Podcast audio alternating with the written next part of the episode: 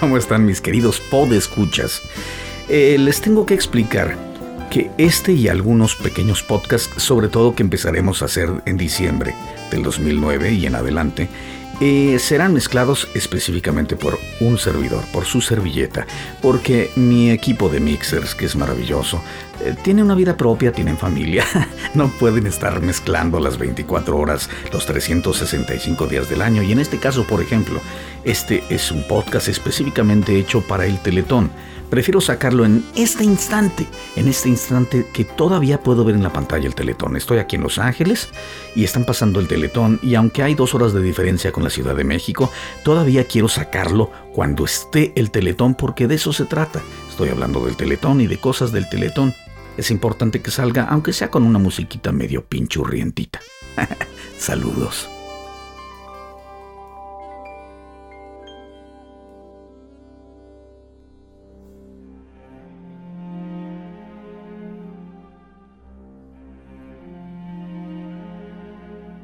De lo que quisiera hablar con ustedes hoy es del Teletón. ¿Qué es para mí el Teletón? ¿Qué me representa esto del Teletón? ¿Es verdad o es mentira el Teletón? ¿Debo dar dinero o no debo dar dinero al Teletón? Bueno, estas son algunas de las principales preguntas que yo, Trujo, me hago al aproximarse el momento de estos dos días de transmisión sin freno transmisión sin descanso donde gente, mucha gente como tú, como yo, gente real, trabaja para que una producción de 72 horas camine sin pretextos, sin detenerse, y la meta se cumpla. Pero, ¿cuál es verdaderamente la meta del Teletón? Bueno, la meta puede verse desde muchos ángulos, desde muchos puntos de vista. Algunos dirían que la meta es recaudar una suma específica, dinero, superar el reto, superar la marca del año pasado, la cifra. Otros dirían que la meta es lograr tocar los corazones de la gente respecto a las incapacidades de otras personas.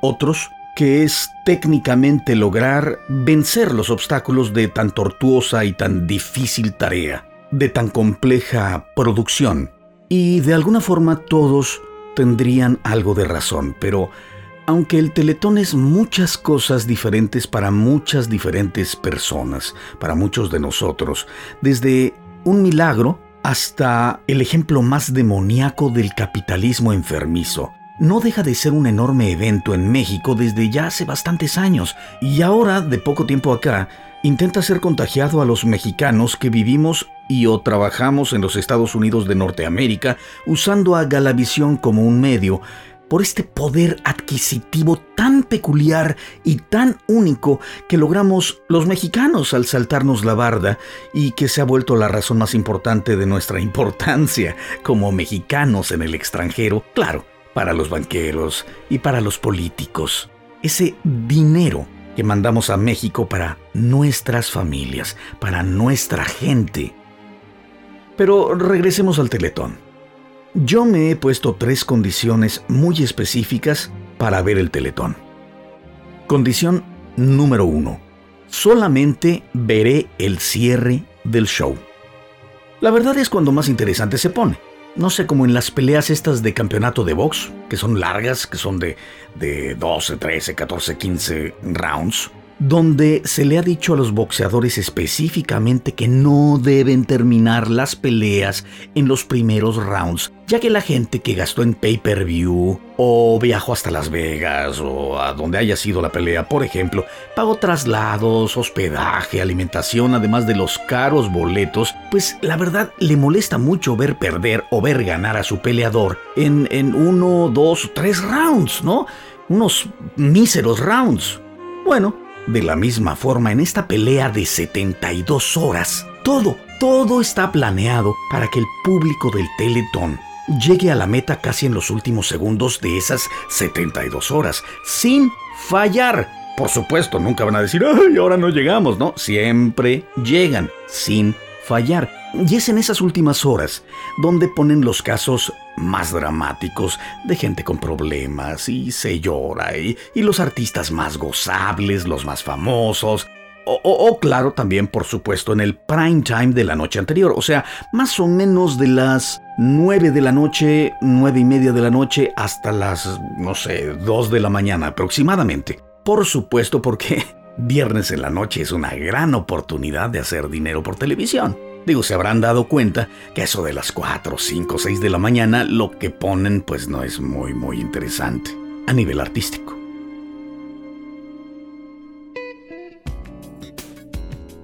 Condición número 2. No sucumbir ante la tentación de dar dinero.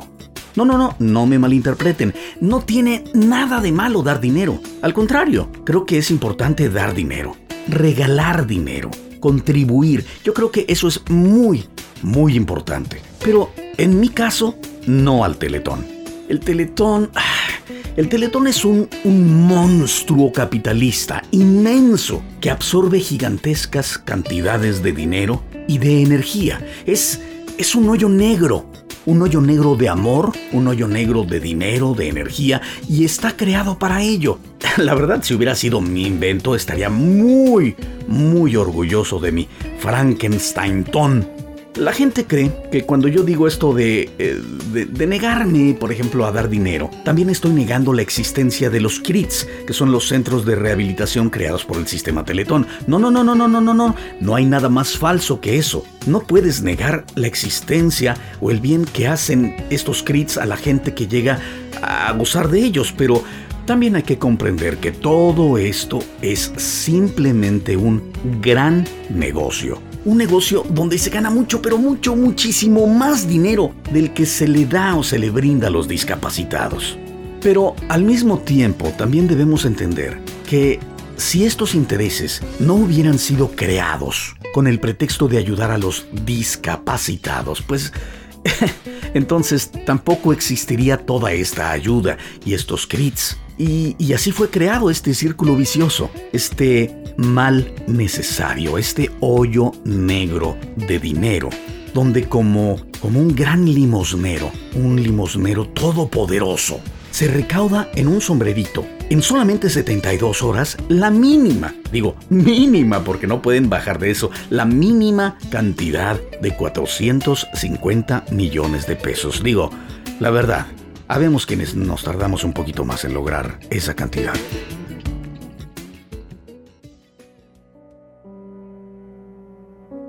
Y condición número 3. Esta es mi última condición para ver el teletón. Al no haber sucumbido yo a ayudar o donar dinero para esta causa muy específica, entonces debo ayudar o crear las condiciones o las formas o los formatos para ayudar a la mayor cantidad de gente que esté a mi alcance. Con un plato de sopa, una recomendación, una mano, un abrazo, una sonrisa.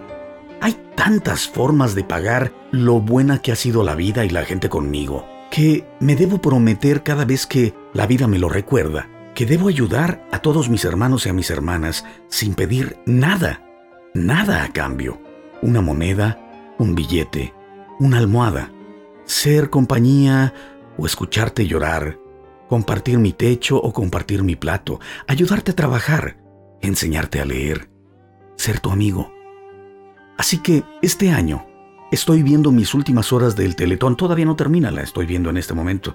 Y aunque sé que van a gritar al final que lo logramos, lo logramos, rayando los momentos finales, generando en la masa la idea de los milagros posibles, yo seguramente voy a estar llorando como una plañidera chiapaneca porque la gente que sale ahí es, es gente real. Es gente de carne y de hueso, que llora, que ríe, y eso inevitablemente me conmueve. Pero yo en mi interior sabré que los milagros sí son posibles, siempre, como son posibles y reales los amaneceres, como lo son las noches, como lo son las estrellas.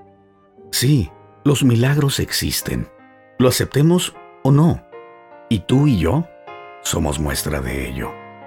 Te mando un beso, y como dice mi amigo Raúl Boxer, paz.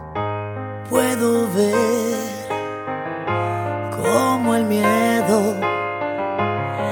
se penetra por mi piel. Puede ser que en un momento más la vida de papel. Veo tus ojos casi sin aliento y tu alma baila contra tiempo. Quiero verte sonreír de nuevo, pero ya verás que este es el principio y no el final. No voy a dejarme ir, ni voy a mirar atrás. No quiero dejar mi espacio ni mi esencia un día más. No voy a dejar de amar, ni voy a dejar de respirar. Me quiero quedar contigo hasta el final.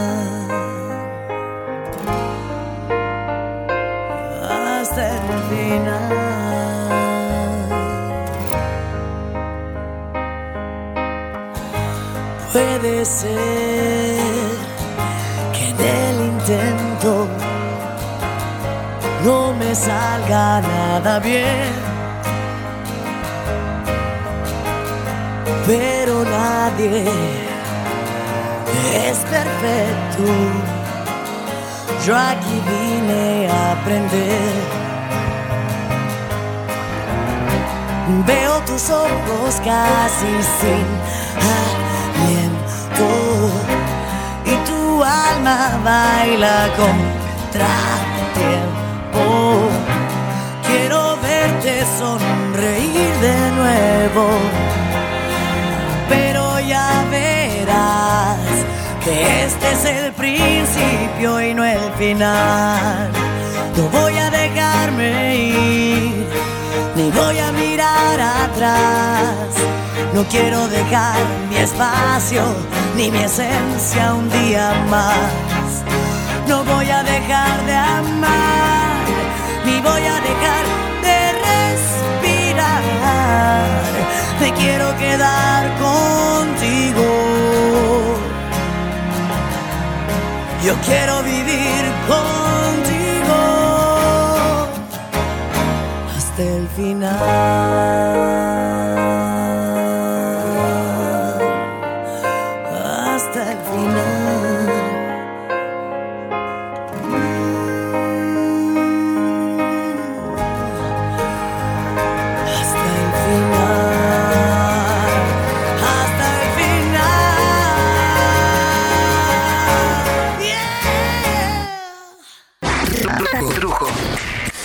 Esta es una producción de Trujo. Los impostores. Y no más por chingar producciones.